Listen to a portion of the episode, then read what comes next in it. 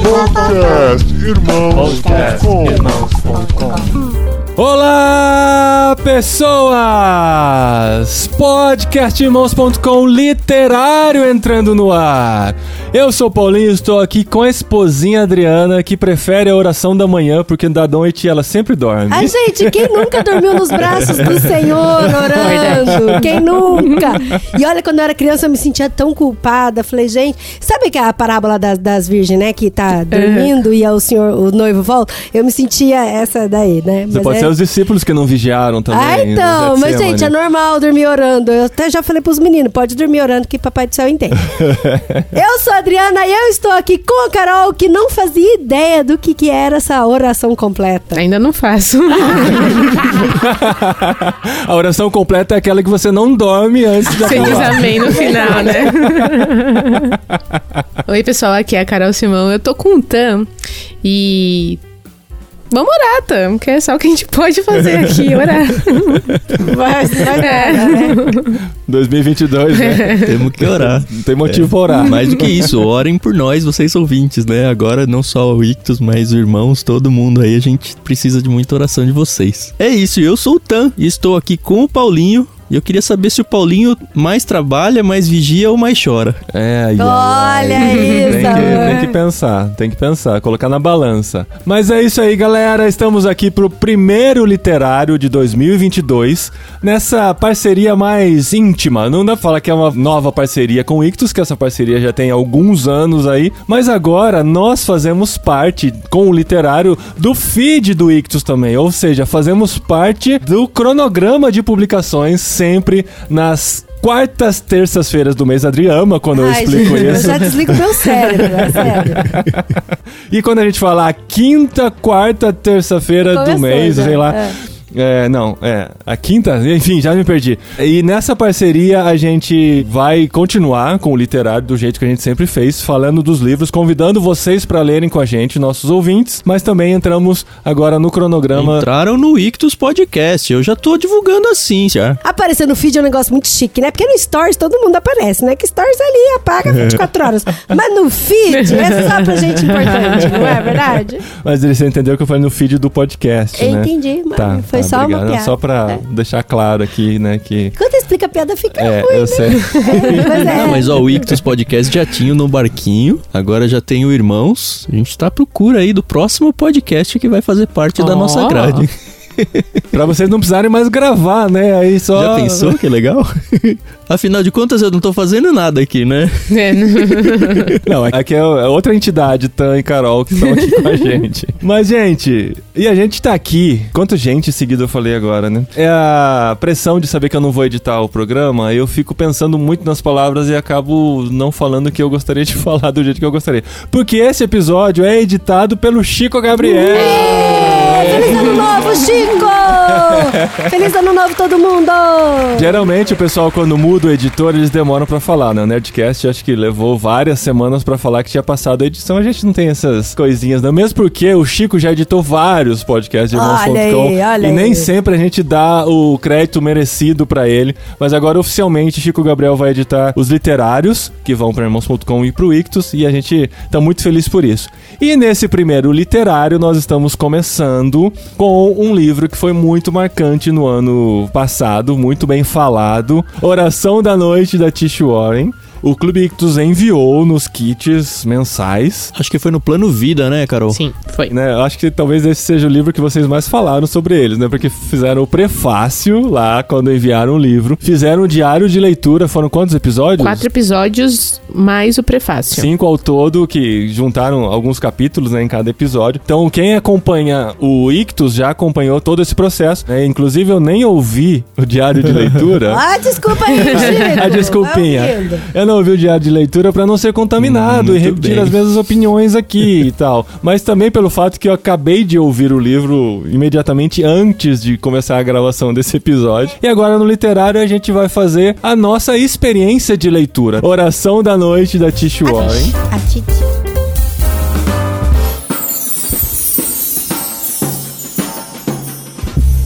É, então, eu queria até fazer aqui uma observação, porque a gente não recebeu pelo Ictus esse livro físico. Poxa. Denúncia.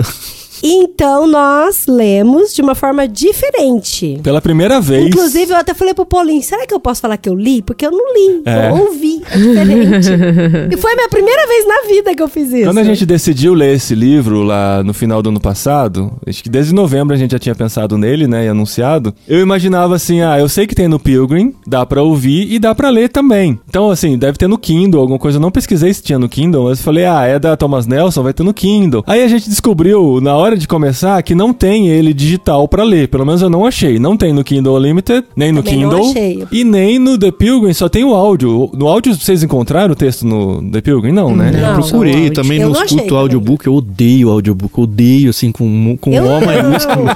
e eu, como Adri, eu jamais vou dizer que eu li um livro se eu não li o livro. Ficar escutando o livro é outra Ah, coisa. Olha isso, desvalorizando a nossa leitura. Não, e o pior é que eu, eu escutei com fone de ouvido pra estar bem imersa, assim, e prestar atenção. Porque se eu ouvir noite, no ambiente, escuro, assim, pra, Pra caracterizar a Sim, oração da noite. não, e se a gente ouvir, a ouvir no, no ambiente assim, eu não vou prestar muita atenção. Mas teve uma hora que eu tô montando um quebra-cabeça 3D, gente. Olha que desafio, assim, sabe? Mudamos de fase, agora estamos indo pro 3D. e aí eu montando quebra-cabeça com meu filho, eu coloquei deixando tocando, né? O livro. Aí ele falou pra mim: Nossa, mamãe, parece aquela vozinha do Google quando você faz uma pergunta aleatória e ela fica respondendo. E não para nunca mais de responder, né? De acordo com o site Wikipedia. Então não foi muito bem, Dri, é isso? Mas é verdade, isso que o Tan falou. Eu sou mais ou menos como a Carol. Eu sei, a Carol já falou isso em outros episódios. Eu gosto de ler ouvindo, porque Nossa, gente, não. o audiobook conduz a minha leitura e evita que eu dê aquelas viajadas. E aí eu percebo que eu passei um parágrafo sem prestar atenção e tal. Eu gosto que ele conduza. Às vezes, assim, que eu preciso de concentração, eu coloco o áudio pra tocar, mas eu preciso ler ao mesmo tempo pra acompanhar e ficar totalmente preso. Apesar do podcast ser só ouvir, a gente defende essa mídia há muito tempo, o só ouvir o livro perde um pouquinho da experiência. Uma que eu não consigo anotar, aquele trecho. Eu devia ter mandado mensagem pra vocês pra anotar aí pra nós. Pra reler um trecho que você gostou muito é difícil. Tem até o botãozinho de voltar 30 segundos, mas não é a mesma coisa. Então, assim, a assimilação, eu tenho certeza que foi mais limitado do que a experiência se eu tivesse o livro na mão. Mas era o que a gente tinha. Foi uma experiência legal. Gostei bastante. Deu pra de- entender de muito ter. bem o conteúdo, Sim. né, amor? Uhum. E assim, ao contrário do que possa parecer, tem gente que vai dizer que esse tipo de conteúdo é raso. Como muita gente fala mal de Max Lucado, por exemplo. Fala, ah, Max Lucado é uma leitura muito rasa, muito superficial e tal, muito massagem na alma. Eu não acho isso. Eu já fui muito desafiado por Max Uhum. Lucado. Teve uma fase da minha vida que ler Max Lucado foi muito importante. Aí você completou 15 anos, né? É que Max Lucado, eu sei que, Ah, a- que a- na hora, não é hora de falar. Eu acho que tem públicos e públicos, tem fase de vidas e fase de vida. Por exemplo, quando eu li A Grande Casa de Deus do Max Lucado, que fala muito sobre o Pai Nosso, ele faz um paralelo do Pai Nosso com a nossa casa, da sala, do quarto, da cozinha. Isso, eu tinha, cara, pra mim isso bateu tão forte no coração e trouxe pra mim uma realidade de Deus vivo, sabe? Então, assim, por isso que eu falo, né? Depende É, da fase. depende. Exato, não é a idade exato. cronológica, acho que é a idade espiritual até ajuda muito. é. E não só a idade, mas eu acho que momentos da vida. Tem momentos que você tá mais maduro, tem momentos, que você É, momentos, precisa que alguém momentos, é pegue isso. você na mão e leve num lugar que você sabe como que anda, mas você tá precisando que alguém te pegue na mão, é paciência. Mas, Tan, você achou esse livro raso na- no momento da Cara, vida que você não tá? achei raso. Eu gostei mais dele do que do outro, do Liturgia do Ordinário. Liturgia do Ordinário. A gente tá relançou mesmo? no Ictus Podcast, pra quem não, não seguia o nosso feed, a gente pôs todos os episódios do literário lá também. Isso. E por causa disso eu acabei reouvindo ele. E eu percebi que lá eu tinha mencionado que ah, eu já passei essa fase da vida onde a teoria dela me é novidade.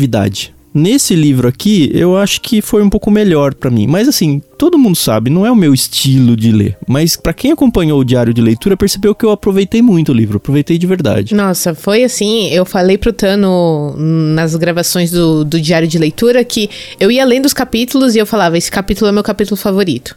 Aí eu li o próximo. Não, agora esse é o meu capítulo favorito. Que da hora. Porque foi É. muito gostoso, foi, foi assim, uma experiência única. Eu me identifiquei, assim, não vou dizer 100%, mas eu me identifiquei muito com a Tish. Muito, muito, muito. ó, até uma amiga íntima, entendeu? A Tish. Aham, e, e- e- A Titi. A Titi, é. E, e foi muito legal, porque é, ela colocou no papel muitos dos meus sentimentos, por ser uma pessoa muito ansiosa, por querer muito ter o controle da situação. Nossa, é. A gente só entende que a gente não tem controle de nada, né? A minha experiência de ler autores assim são duas, assim. Uma é raiva, porque eu não consigo me expressar como eles. Na verdade, é mais inveja do que raiva. Porque, assim, é impressionante como eles conseguem pegar ela, especialmente, né, da coisa do ordinário. Né? Ela traz o ordinário de volta pra esse livro aqui. As coisas do dia a dia, ou aquele sentimento que você tem, mas você não consegue descrever. Exato. Como ela consegue fazer isso de forma tão plena, tão embasada, né? A quantidade de livros que ela cita, de autores, de, pessoas, é pensadores, impressionante. filósofos, cristãos, não cristãos. É impressionante como ela embasa muito bem o conhecimento dela. E o outro sentimento é gratidão. Porque tem alguém fazendo isso e nos ajuda a pensar nessas coisas. E isso pra mim foi muito interessante. Eu me identifiquei muitas vezes com ela também na questão da dificuldade de crer no sobrenatural, no intangível, nos anjos, na cura, na, na doença, de como Deus age e tal. E a gente às vezes se sente mal por ter esses sentimentos. A gente vê, cara, ela teve também, só que ela conseguiu lidar com isso de uma forma interessante. Então, é, não é que ela conseguiu lidar, ela todos os dias se permite a lidar com esse tipo de coisa, É. né? E a gente Eu acho que também. muito disso que você falou, Paulinho, tem a ver não só com a habilidade dela como escritora, mas pelo fato dela ser mulher. Eu digo isso porque se o autor não tivesse se posicionado em relação ao sexo, quer dizer, se ele não tivesse dito "Ó, é uma mulher ou é um homem que tá escrevendo, eu pelo menos perceberia que era uma mulher que estava escrevendo. Acho que muito por causa da sensibilidade em relação às coisas do ordinário que você falou aí. E eu acho que isso é muito mais uma característica das mulheres do que dos homens. Óbvio que tem exceções dos dois lados, mas eu acho que esse jeito de enxergar o mundo, ele tem um que um pouco mais feminino. E em alguns momentos é bom, pra mim, falando da minha experiência de leitura, em alguns momentos foi muito bom, porque é diferente. Em outros momentos foi meio até cansativo. E falar, ah, tá bom, você é sentimental demais, sabe? Mas é, aí é um ogro, né? né? Falando É. e às vezes precisa um pouco desse lado. Olha, mas eu me identifico com você. eu sou mulher também. mas algumas histórias, assim, eu achei meio que. Não tô falando mal, mas assim, algumas historinhas parece que foi muito forçativo. De novo, voltando ao paralelo do Max Lucado. É uma coisa que o Max Lucado faz muito, né? Quando ele conta a história da esposa dele, a Denalinha e as filhas e tal. Mas parece que, é, para mim, algumas vezes foi meio forçado, sabe? Assim, ó, eu tô pegando esse elemento aqui, essa história, e eu estou encaixando nessa aplicação bíblica e espiritual que serve Uhum. todo mundo, sabe? Algumas vezes pra mim soou meio assim. Tem muito Inclusive, eu tenho uma história em Eu suponho que ela tem um esboço teológico, um esboço argumentativo que ela precisa seguir e aí ela vai tentando caçar histórias pra encaixar as ilustrações naquilo que ela quer dizer. É, Exato. E assim, se a gente fosse fazer isso, Eu- a gente teria as nossas também. histórias pra fazer isso. É isso. Não tem muito como fugir disso. Sei lá, eu- às vezes eu sou mais inocente nesse sentido, mas eu acho Você que. não é ogro, eu amor, acho que segue. Assim, estamos só imaginando aqui, né? Mas eu acho que é muito assim, ela tem aquilo sendo construído e no que ela passa por aquele tema, ela lembra de uma história que fala, ó, isso aqui tem a ver com o que eu tô pensando, com o que eu tô querendo argumentar. Eu acho que é mais uma coisa mais natural de quem tem esse talento da escrita e da expressão do que algo forçado, de eu vou fazer essa história encaixar nessa tese que eu estou defendendo aqui, né? Pastores acontecem isso, pregadores, você vê, assim, tem umas histórias que ele lembra no meio da pregação, a gente co- assim. na- é, mas a gente conhece ao contrário também. Muito pastor é o que faz ao contrário. Não, o que eu tô falando é, ele lembra de uma história e você fala, ah, essa história não, não encaixou bem no que você tá querendo dizer, não. Mas aí ficou meio, é, tal, porque ele lembrou na hora, né? O, o autor, ele já tem o, o poder de editar depois Ah, e tal, sim, né? Fica é. mais... É, o que a gente não pode esquecer é que esse livro ele foi escrito baseado numa experiência muito forte, né, que ela viveu, né? Agora eu ponho meio em xeque esse muito forte, viu, Carol? Avião! Como assim? Não foi Não, porque, ó, vou, vou me explicar. Você pega, acho que tem até na, na contracapa ou na- no início do livro, eu não lembro. Ela fala, ah, é porque eu vivi dias extremamente turbulentos. E aí ela coloca três grandes motivos. Ela fala, olha, eu, eu perdi o meu pai, eu perdi um filho e eu tive uma mudança. E aí você começa a ler o livro, aí você fala, ó, o pai dela morreu, acho que doente, né, Carol? Mas pelo que deu a entender, idoso. Sim. Eu perdi um filho. Quando eu li a primeira vez, eu falei, puxa, ela tinha um, sei lá, perdi. É como se eu tivesse perdido o Lucas de 10, 11 anos, sabe? Ela perdeu uma gestação. Ai, ela não perdeu um céu, tá filho na ficando ruim Não, ó. demais, Tan. vou explicar isso aí, Dani. Vou explicar Tá porque assim. defender. E, e a terceira é, ah, nós tivemos uma mu- grande mudança. Ela mudou de casa. Foi esses três grandes motivos que fizeram ela resultar. E eu tô falando isso aí, ó. Aqui em casa, a Renata perdeu uma gestação. Inclusive, a Renata quase morreu. Vocês que são próximos de nós sabem. A gente correu de madrugada pro hospital com ela tendo hemorragia interna. O que eu tô dizendo é, a gente sofreu isso. E eu sei o quanto foi sofrido, tanto pra mim como marido vendo a minha esposa quase perder a vida, perdendo o que a gente acreditou que seria um filho, que não aconteceu. E no nosso caso, a gente quase perdeu a Renata. Então, assim, eu sei que foi muito intenso, mas não dá pra pôr na mesma ficha de perder um filho que já nasceu e você já abraçou e já criou um pedaço da vida. É muito longe pra mim, pelo menos a distância de sofrimento é muito longe. E ok, perdi meu pai. O que aconteceu? Ele foi assassinado? Não, ele ficou velho e morreu. que isso é isso? Ah, eu mudei de casa. Assim, eu entendo que ela sofreu, mas quando eu falei, ah, ela é muito sentimental, é no sentido de que ela, na minha cabeça, ela colocou em extremo muito grande um negócio que sim, é sofrido, sim, é doloroso, principalmente a perda do filho que não nasceu, que não vingou, pela situação de ter hemorragia e tudo que foi muito parecido com o que a Renata Foram sofreu. dois filhos na, seguidos, É. né? Foram. Eu não tô dizendo que ela não deveria sofrer, eu tô dizendo que ela vende um peixe de um tamanho que não é, na minha cabeça. Sabe o que, que Mas- o Tanto aparecendo? O Tanto aparecendo, a mulher, acho que do capítulo 9, que a, ela conta, né, que tem um senhor, uma mulher que perdeu o esposo por 10 meses e essa mulher continuou chorando. Sim. Aí chegou uma, uma amiga da igreja e falou assim pra ela: Já deu, Escuta, né? já, Já deu, deu." né? Você não acha que você já sofreu demais? não é pra tanto. É. Morreu, ele tá com Jesus.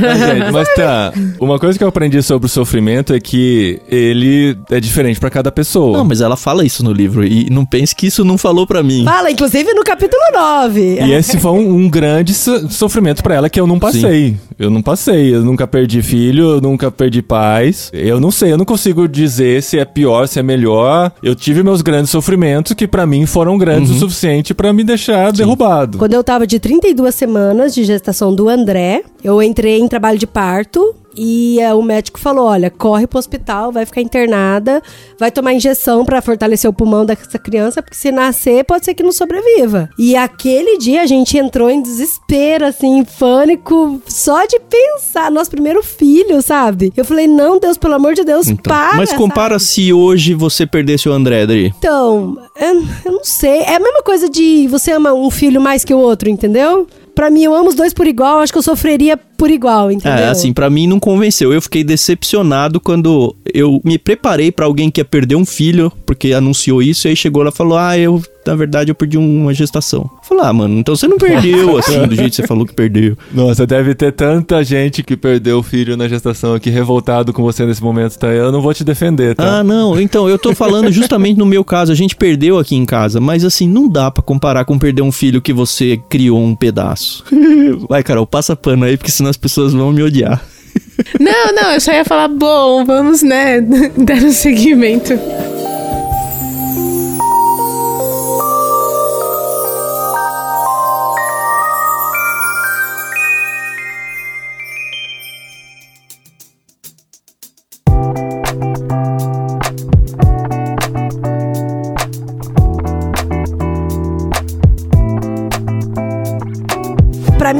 Esse livro, Oração da. é, toda, gente, toda vez eu ficava oração da meia-noite, não é oração da meia-noite. É, como se fosse a, a hora Parece, de orar, né? É, noite, então, meia-noite é porque eu, eu, morei com uma menina que era muito católica e todas 5 horas da tarde, meia-noite, ela orava, sabe? Ela rezava e tal. E aí eu tô assim, ah, deve ser a oração da menina da meia-noite. Mas não, gente, a oração da noite da Tish Warren. O livro, pra mim, foi muito, assim, essa questão das experiências que foram ruins pra ela e de como ela reaprendeu a orar. E como ela entendeu e ela passando pra gente o significado de oração.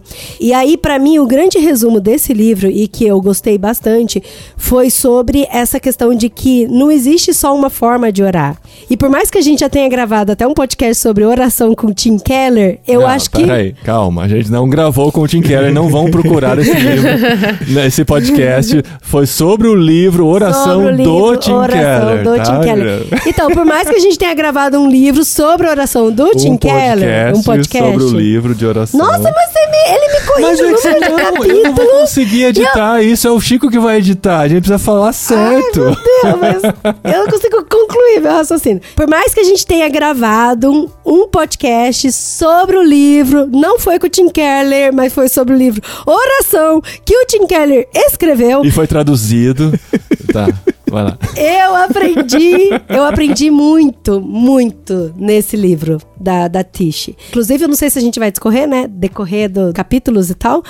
Mas no segundo capítulo ela já fala logo de cara que desde quando ela nasceu e cresceu e teve o contato com Cristo, ela tinha entendido que só existia uma forma de orar, que era a oração espontânea.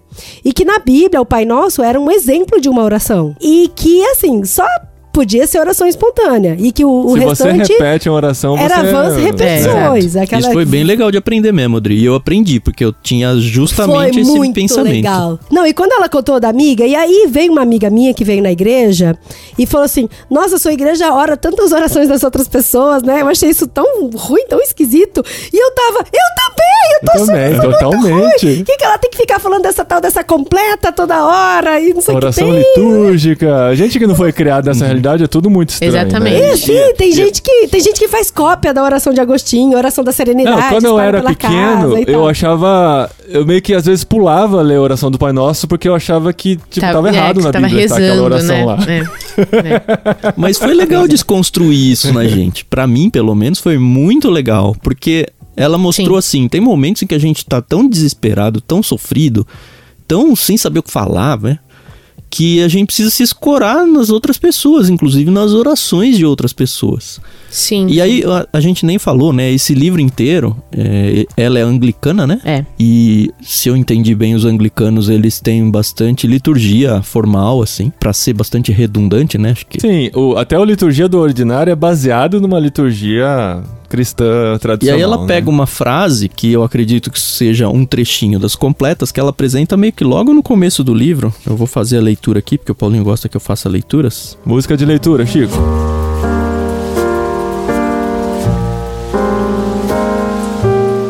Vela, ó Senhor amado, com os que trabalham, vigiam ou choram nesta noite. Manda que teus anjos guardem os que dormem. Cuida dos enfermos, Cristo Senhor. Dá repouso aos cansados, abençoa os que estão à beira da morte. Consola os que sofrem. Compadece-te dos aflitos, defende os alegres. Tudo isto te suplicamos somente por teu grande amor. Amém. E aí o que ela faz? Ela pega esse trecho aqui que faz parte dessa liturgia aí das orações completas e ela desmonta isso daqui em capítulos. Então ela faz aplicações, Sim, ela traz. Uhum. é, histórias da vida dela, a maioria delas, ela faz considerações teológicas em cima disso. E uma das coisas que eu gostei mais é que ela, como essa oração ela é, basicamente está sendo feita dentro de uma liturgia noturna, é meio que a última oração, né, que se faz antes de dormir, ela transformou a, a noite num personagem praticamente. Isso foi muito legal. Ela abre o livro foi explicando sobre a legal. noite, como era. A gente tá acostumado com a noite nos dias de hoje, onde a gente tem luz elétrica, onde a gente celebra a noite, faz festas e tudo. Mas ela lembrou que, olha, a noite pro ser humano, olhando pra história toda, é um negócio perigoso, é um negócio escuro, é um negócio assustador. É. É, isso que significa a noite. E aí ela personifica a noite. Isso foi, assim, uma das partes que eu mais gostei do livro, porque eu sempre pensei a noite como algo romântico, algo bonito, e na verdade não, é algo assustador. E os exemplos que ela traz, a maioria deles, lembra a gente disso, e, e foi muito bom. Então ele- ela primeiro preparou o que, que é noite, sentiu o peso da coisa. Beleza, viu porque a gente precisa orar à noite, porque a gente precisa de Deus à noite. Agora vamos conversar sobre isso. É isso o livro. Eu só queria só falar de novo sobre essa questão das outras orações, de que existem vários tipos de oração, porque ela fala mesmo, né, que tem essa oração que é espontânea, tem a oração que é em silêncio e que é uma oração, isso que a gente até fala no outro podcast, e tem você fazer as orações de outras pessoas. E é engraçado que pra mim isso sempre foi muito forte, né? Igual eu falei, como isso o livro desconstruiu bastante e eu tomei tapa na cara mesmo, foi forte. De eu falei, cara, como eu sou hipócrita, porque tem muita música que eu canto e que eu faço dessa música minha oração. Então, na verdade, eu já orava a oração de outras Uhum. pessoas. E pra mim tava ok. Eu achei isso muito legal, sabe? Igual, por exemplo, tem uma música do Arraiz, que é oração, que eu já citei em outro podcast também. E toda vez que eu canto essa música dos Arraiz em oração, eu tô orando. Então, pra mim, isso, e igual o Tan falou, né? Que às vezes a gente não está tanto emocionalmente, espiritualmente forte e conectado com Deus, conectado com o reino de Deus, mas essas orações de outras pessoas, músicas, elas te conduzem no caminho de volta para se conectar com Deus e aí você refazer as suas orações voluntárias. Porque ela começa falando dessa experiência, porque quando ela sofre o aborto, ela tá indo pro hospital, ela só repetia a mesma coisa. Ela só repetia a mesma coisa. Ela ficava: tira meu sofrimento, tira meu sofrimento, me ajuda, Senhor, tira meu sofrimento. E ela falou assim: não que isso seja uma oração rasa, mas eu queria muito mais do que isso. Eu queria me aprofundar mais, eu queria me relacionar mais com Deus, mas eu não tinha palavras. Foi quando eu pedi pro meu marido ler as orações da completa para mim. Então, porque ela queria se expressar através de outras palavras. E aí, lembrando de novo do parto do André, por exemplo, eu tava sofrendo contrações, o parto normal e tal, aquela coisa forte, né, que a gente passa. E eu lembro que eu ficava, ai, senhor, cada contração a mais é uma contração a menos para eu poder ver meu filho. Só que aquilo para mim já não bastava mais só falar aquilo. A mesma coisa. E eu lembro que eu comecei a cantar a música do Kleber Lucas no meu coração e eu nem gosto de Kleber Lucas. Sabe aquela música que fala Jeová Rafa, meu Senhor, Que que cura cura toda dor. E aí eu fiquei cantando, tipo um mantra na minha cabeça, fazendo oração dessa letra dessa música, toda a contração que vinha.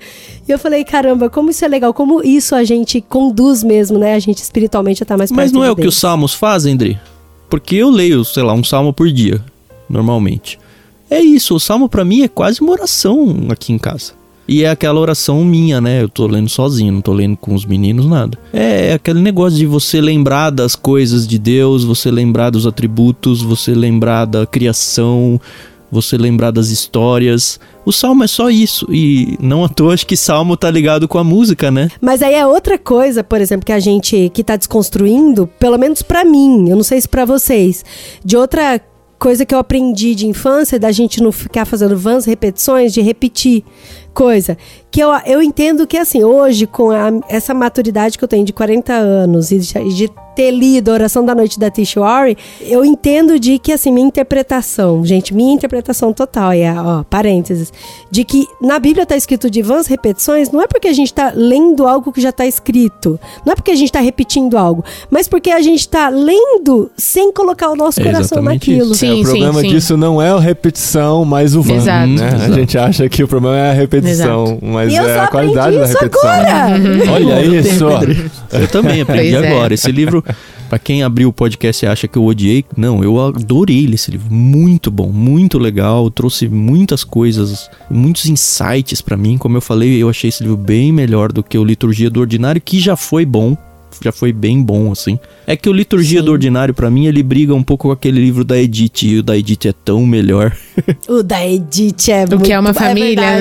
né? É. O que é uma família, é. Esse é, realmente. Eu gostei muito desse livro, Oração da Noite. É, ele me fez pensar em muitas coisas. Eu já falei no início que ela colocou no papel exatamente o que eu sinto, percepções que eu tive durante a minha vida que ela também foi tendo. Tem um, um capítulo que ela fala que quando ela percebeu que o cristão sofre, que ele vai sofrer, né?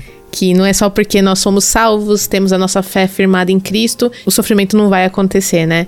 E aí ela sofre, não quero tirar o peso aqui, nem quero criticar, julgar o Tan, não, pelo, pelo contrário. Lá no. Inclusive no diário de leitura ele explica bastante exatamente o que ele falou aqui em relação a Renata. Mas o que eu gostei demais é a relação que ela tem com a igreja dela. Como eles abraçaram ela como uma família mesmo. E tem até um capítulo que ela fala que algumas mulheres ficavam meio assim dela apresentar os filhos, porque afinal de contas ela tinha perdido dela. Isso. E que a igreja chorava com ela, ou ficava orando enquanto ela chorava na salinha dela. Que gostoso isso, né? Que gostoso você ter uma comunidade que realmente te abraça e abraça a tua vida, o teu sofrimento, né? E ora com você e por você, né? Eu achei isso muito, muito legal. E pra mim a cereja do bolo é a relação que ela tem com o marido dela, o Jonathan. Pra quem não ouviu o diário de leitura, vai lá, cara, porque é muito engraçado a Carol mencionando isso ao longo dos episódios. Gente, porque assim, A Carol se apaixonando pelo Jonathan. É, não. Porque assim, meu marido. Não, só que não, Só que né? não. Meu marido é muito diferente dele. Muito. Então, ela fala que o marido dela é uma pessoa extremamente agressivo, mas não de violento, mas de querer as coisas ali, né, do jeito Intenso, né? dele e intenso. E o meu marido, ele é um poço de tranquilidade. Às vezes eu olho assim pra ele e eu falo, meu filho, uh, por favor, Fica bravo aí, É. né? Fica bravo com essa situação, porque isso é sério. A gente vê que muitos casais, não queria usar essa palavra, mas eu vou usar, influenciadores da mídia e que são cristãos, eles acabam passando um- uma imagem de somos o casal perfeito, nós não dormimos brigados, nós não discutimos, ai, a gente lê a Bíblia juntos e ora juntos. E que bom, e que de verdade que isso realmente aconteça. Eu gosto dela porque ela fala, a gente briga. A gente teve até um. Eles foram pra um retiro lá, ficaram um final de semana lá num lugar. E eles brigaram e fizeram as pazes. E brigaram de novo. E tudo. Legal, eles são humanos como eu sou. E eu gostei muito disso porque ela tá abrindo ali na intimidade dela de uma forma que a gente não costuma ver, né? Que a gente sempre vê o, a família Margarina, né? E não, é, eu achei isso muito bom porque, pô, ela tá pondo isso num livro que é pro resto da vida, entendeu? Não é tipo internet. Ele deve ter ficado bravo. O Jonathan deve ter Eu ficado. acho. Ao longo do A livro a gente fala percebe isso, que eles né? estavam brigados, ou pelo menos que eles brigaram muitas vezes. e aí no final, eu acho que não tem isso no áudio que, Que vocês ela ouviram, dedica, né? Tem uma sessão de agradecimentos. Eu terminei o agradecimentos, eu falei, cara, ela não tava bem com o Jonathan aqui, não. Ela agradece, ela joga confete pra A, pra B, pra C. E aí no final ela fala: Eu agradeço imensamente ao meu marido Jonathan. Pela graça de Deus andamos por esses anos difíceis e nos apaixonamos de novo em meio a eles. Você não só é um parceiro que me apoia, mas também um profundo teólogo cuja energia, sugestões e ideias moldaram a mim e a esse projeto. Obrigado por tudo. Falei, cara, a hora que jogou Vamos analisar o relacionamento de é, então a hora que jogou o agradecimento pra pessoa jurídica dele, ó, você é um grande teólogo, eu falei, ixi. Ih, deu ruim.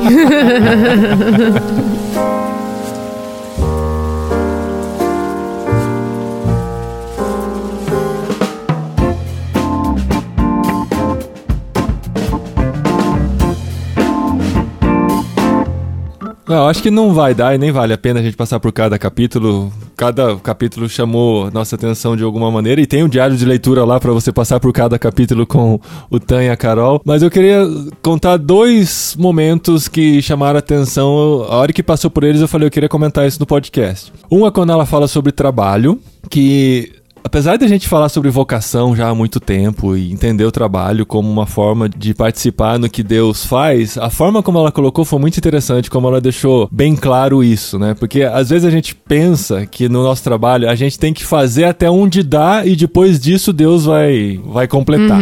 Então a gente faz o nosso esforço e Deus só faz aquilo que a gente não consegue fazer, né? Como o médico, por exemplo, né? O médico que se sente ofendido de falar que foi Deus que curou o enfermo do câncer, sendo que foi ele que tava lá toda semana cuidando daquele paciente, né, e tal. Quando a gente começa a entender que a gente tá trabalhando junto com Deus e a gente tá fazendo parte do que Deus faz no mundo e a gente tem essa oportunidade de fazer, isso é muito legal e o jeito que ela demonstrou isso foi muito interessante. Só fazendo um paralelo a esse capítulo do trabalho, é que ela mora nos Estados Unidos e tem toda a realidade americana. E é engraçado, assim, fazendo um paralelo de- da gente que tá aqui na Europa, como o americano é voltado pra trabalho, né? E nesse capítulo mesmo ele falou que fizeram uma pesquisa lá e a maioria deles, dos americanos, eles não faltam ao trabalho porque estão doentes. Sim. E se faltam ao trabalho porque estão doentes, se sentem mal com Porque isso. o chefe vai trabalhar doente. André, não sei como é o resto do Brasil, mas em São Paulo é isso. Eu espero que a pandemia tenha ensinado a gente a viver com uma mente um pouco diferente disso, sabe? Não só a gente, sei não. pessoa física, mas as empresas na cobrança que elas têm em relação aos seus funcionários. E é doido porque, assim, aí fazendo um paralelo com medicamento, por exemplo, é que os Estados Unidos é um dos países que mais consome medicamento por livre demanda. Por quê? Os remédios, eles, você tá com uma dor de garganta, você toma ali um anti-inflamatório, um antibiótico, no dia seguinte você já tá bom pra trabalhar. E agora aqui na Europa, por exemplo, não. E aí a gente tava com os nossos amigos que moram em outro lugar da Europa, na Holanda, e aí a minha amiga falou: "Não, aqui é só paracetamol pra você suportar a dor e chá. E eles não se importam se você ter que faltar uma semana pro seu corpo imunizar sozinho e voltar a trabalhar pra Mas você tá voltar certo, pro trabalho a ponto de você ficar bom. Mas nisso aí, quem, quem que você acha que tá certo nisso? Os holandeses, né? Com certeza o pessoal aí da Europa, meu. Esse negócio de viver pro trabalho. Adri achou que era uma pegadinha, a pergunta ficou calada. Não, não, eu tô falando que concordo mesmo. Eu acho que a gente enxerga muitas vezes a coisa errada. Então, mas aí a gente já sabe que os franceses são assim, aqui na Espanha também, né? Ah, é diferente. A forma como encaram o trabalho aqui é totalmente diferente, sabe? E não é com menos responsabilidade. Pelo contrário, é só uma forma diferente de, de ver o que está fazendo, como está cuidando de si mesmo, da sua família. E a gente não vê esses malucos que não tem tempo pra nada e estão trabalhando até tarde. Tanto que aqui tem a cultura da siesta, depois do almoço eles dão uma descansadinha pra depois voltar pro trabalho. Pois é. É, é uma maneira bem diferente de, de Uhum, enxergar bem o melhor, trabalho né? mesmo. E o segundo capítulo que me chamou a atenção foi sobre a alegria. No finalzinho, Muito né? Foi muito Foi um interessante. respiro gostoso, Porque né, ela tá Paulinho? falando de sofrimento, ela tá falando de sofrimento, tá falando de sofrimento. É assim, me identifico tal, sofro junto, mas eu não me emocionei em nenhum capítulo como eu me emocionei no sobre alegria. Uhum. Foi muito interessante, porque eu me identifiquei com isso de às vezes a gente não Se conseguir, permitir, não né? se permitir estar alegre porque a gente precisa Sofrer as dores do mundo, né?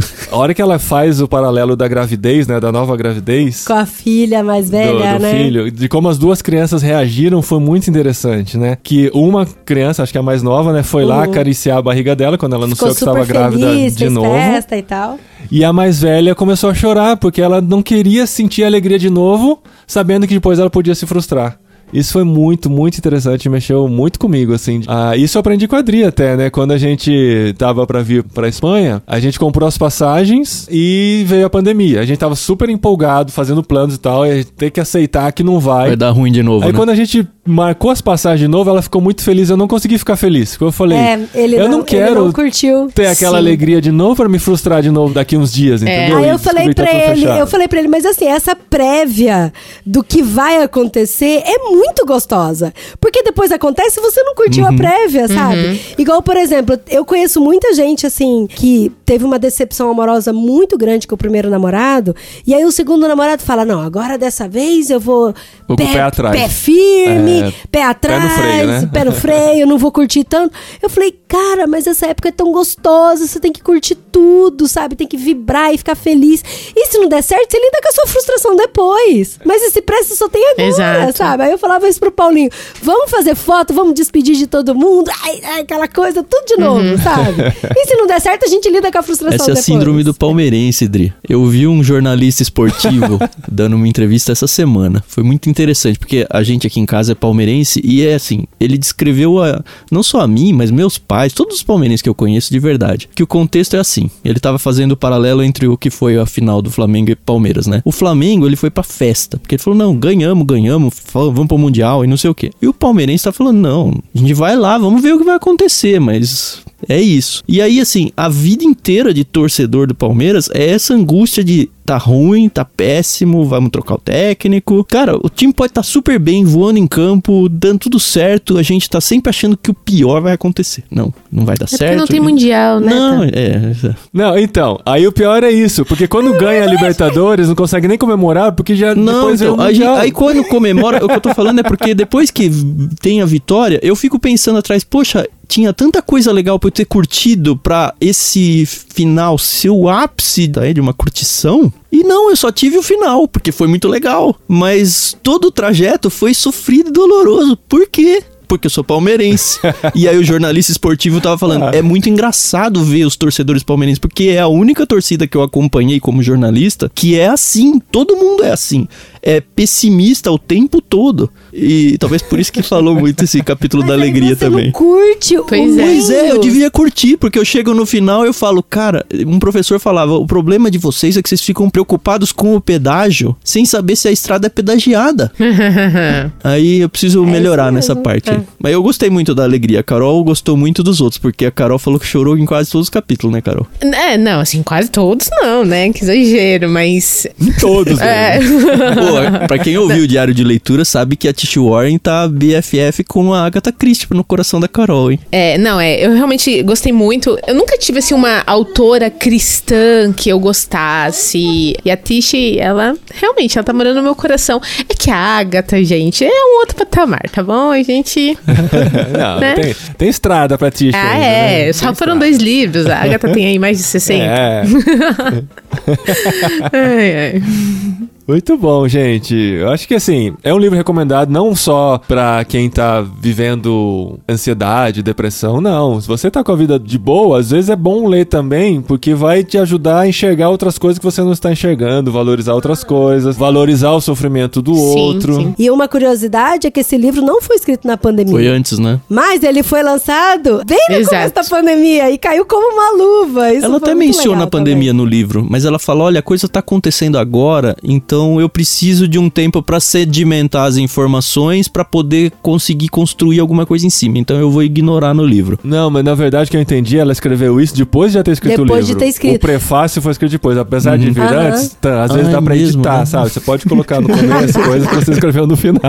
E é legal que ela fala assim: eu tenho certeza que qualquer um que estiver lendo esse livro vai saber mais de Aham, pandemia do que eu. Verdade, verdade. É. Foi legal, né? Por causa da questão da oração mesmo, né? Da noite. De que muitas vezes a gente acorda à noite e a gente. Isso ela mencionou em vários momentos diferentes, em vários capítulos diferentes. De que a gente acorda à noite e a gente quer se munir de coisas pra encher a nossa noite pra gente não ficar pensando em coisas assustadoras, né? E ela fala de que esse pode ser um momento perfeito pra você ter um- uma comunicação com Deus, né? Um contato com Deus. E eu tenho uma amiga minha que falou que toda vez que ela acorda de madrugada, ela entende de que Deus tá acordando ela pra ela orar por alguém ou por algo. Meu avô sempre acordava de madrugada, ele perdia o sono, ele começava a orar pela família inteira. É, meu tal. pai Tão faz a mesma gostoso coisa. saber Isso, Isso então, é muito às vezes, a gostoso. gente se enche de coisa, né? Ela até cita um cara no livro que tava viciado em, em tecnologia e redes sociais e, e filmes e tal. E, e acho que no fundo, no fundo, todo mundo tem que sempre combater contra isso, porque isso tudo isso é muito atraente, né? Você acordar de madrugada, perder o sono e correr pro celular e pegar e fazer essas coisas, né? Ficar dando rolamento no Twitter e tal, essas coisas. A gente sempre tem que lutar contra isso, né? E aí ela fala desse cara, né, que vai no, no monastério pra poder ter silêncio e silêncio. E aí através do silêncio, através dessa desconexão, né, dessa desintoxicação com esse mundo tecnológico, ele conseguiu se curar, né? Então, isso foi muito importante, assim, porque a gente tem que ser relembrado o tempo todo disso. De que a gente precisa desconectar muitas vezes. Muitas vezes pra gente tratar a gente mesmo como a gente é, né? Ela até cita o Henry Noel, Nowen, falando... Ela cita duas vezes. Sim, É, quando ele perde a mãe, né? li. Que ele não, não chora, né? E só É. muito tempo depois. E é, é bom. É, o, o livro é muito bom, gente. Eu acho que você tem que dar uma chance pra ele. De preferência o físico, né? Se você puder. Ah, ó, vocês não estão na Europa, É. conseguem comprar aí, pessoal? Comprem. O livro é. muito bonito, a capa dele é maravilhosa, É bonito, a construção né? dele é vendo bonita, ele tem aquele E fitilho é o tipo marcador de livro pra páginas. ler devagar também, né? Pra ler um capítulo por dia, pensar bastante nele, pra no outro dia você mudar de tema. né? A gente teve que ler um pouquinho mais rápido, mas eu gostaria de ter lido ele com mais calma pra poder ter absorvido mais do que já foi legal ter absorvido.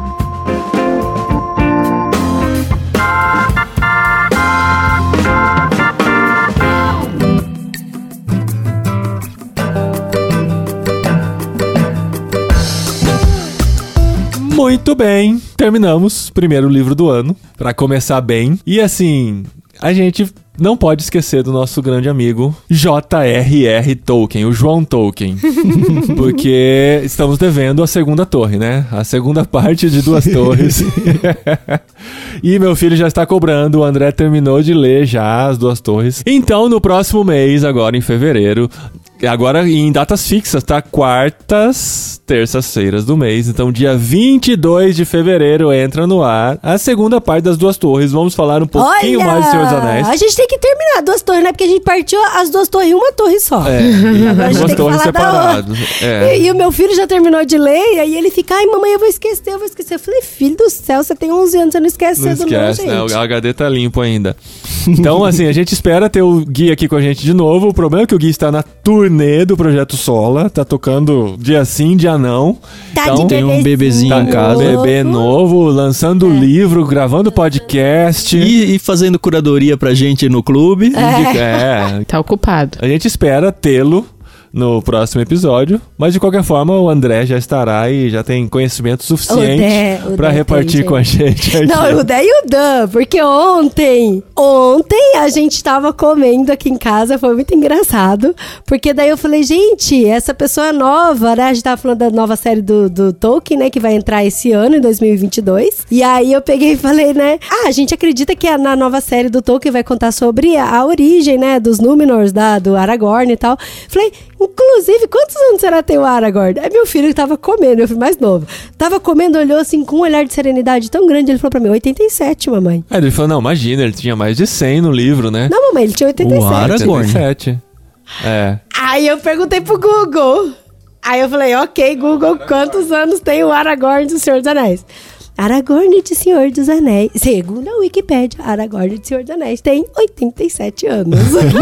Isso? Olha isso. Aí ele até comentou. Não, tem até uma cena dele com a Erin que fala que imaginava que ele tivesse uns 40 e poucos. Aí ele fala, não. Aí ela fala, em quanto? 50? 60? 70? Aí ele responde, 87. Ele lembrou da cena em que falou a idade do. a Nossa. gente tem dois Sensacional. especialistinhas aqui. e ele tá ó. preocupado que vai esquecer alguma coisa pro podcast. Não, esse é o mais novo. Esse é o Daniel. É o Daniel.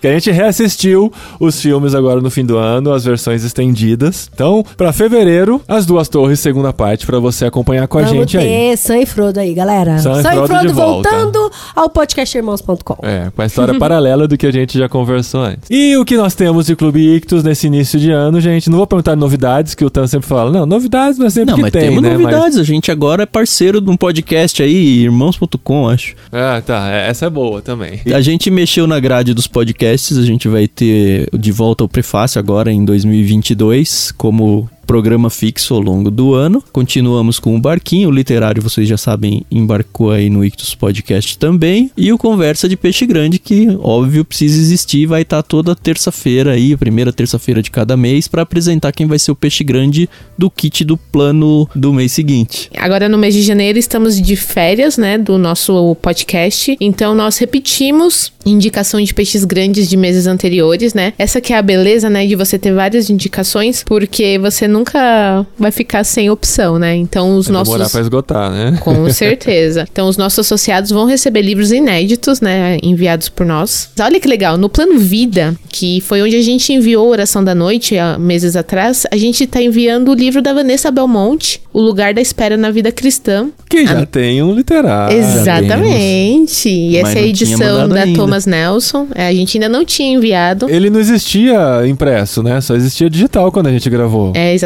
E aí agora a gente tá mandando uma edição muito bonita da Thomas Nelson, então acho que quem já recebeu pode confirmar essa informação, que é uma edição muito linda. É. E no plano Peixe Grande, que é repetição de indicação de Peixe Grande, a gente tá mandando Os Quatro Amores, do C.S. Lewis. Finalmente Livraço. vamos enviar. É, Sempre alguém indica esse livro, então a gente colocou. Junto com ele tá indo o Quebrantamento, da Sheila Walsh. Quis fazer uma, um casamento aí entre amor e coração e tal. Então, assim, quem assina Clube Ictus todo mês recebe um pacotinho especial pelo correio e pode ter essa experiência de leitura fantástica, né? Pelo menos um livro por mês, ou dois livros por mês você vai poder ler. Lembrando que a gente tem outros planos, né? A gente tem o plano Mar, Série Aventura e Romance, que nesse em janeiro foram dois livros, um livro do Sherlock Holmes e um livro do Lupin, combinando aí também. Tem o plano Bíblia, que também foram dois livros esse mês de janeiro. Esse mês de janeiro rendeu, hein? E quatro Uau. planos infantis, aí, a partir dos zero anos até o fim da adolescência aí. Aliás, o plano Golfinho foi animal esse mês. a Foi gente mesmo. mandou uma coleção do H.G. Wells. Uau! Caramba! Golfinho é de que idade? Golfinho vai dos 11 É, aos são- 14. são os maiores, né? É. Que da hora! Quais do HGO? Fiquei curioso. Estamos aqui na conversa íntima podcast. é. Tô abrindo aqui. Tô abrindo pra ter certeza que é uma coleção, pra não falar besteira. Porque É. são duas coleções da editora, a gente tá mandando a primeira. A Máquina do Tempo, Já li. Check.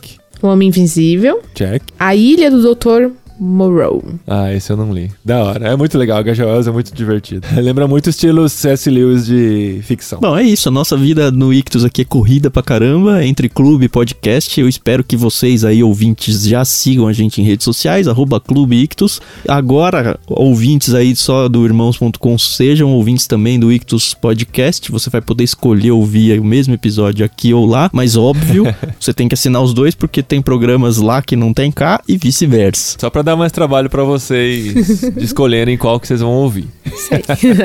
Muito bom, gente. Até o mês que vem, então. Obrigado, Tan e Carol, por mais um ano de parceria que vem vindo aí pela frente. E a gente continua lendo e agora voltar pro Senhor dos Anéis. Qual que é a música do Senhor dos Anéis, Tan? Tan, taran, tan, tan, taran. Isso aí. Certinho.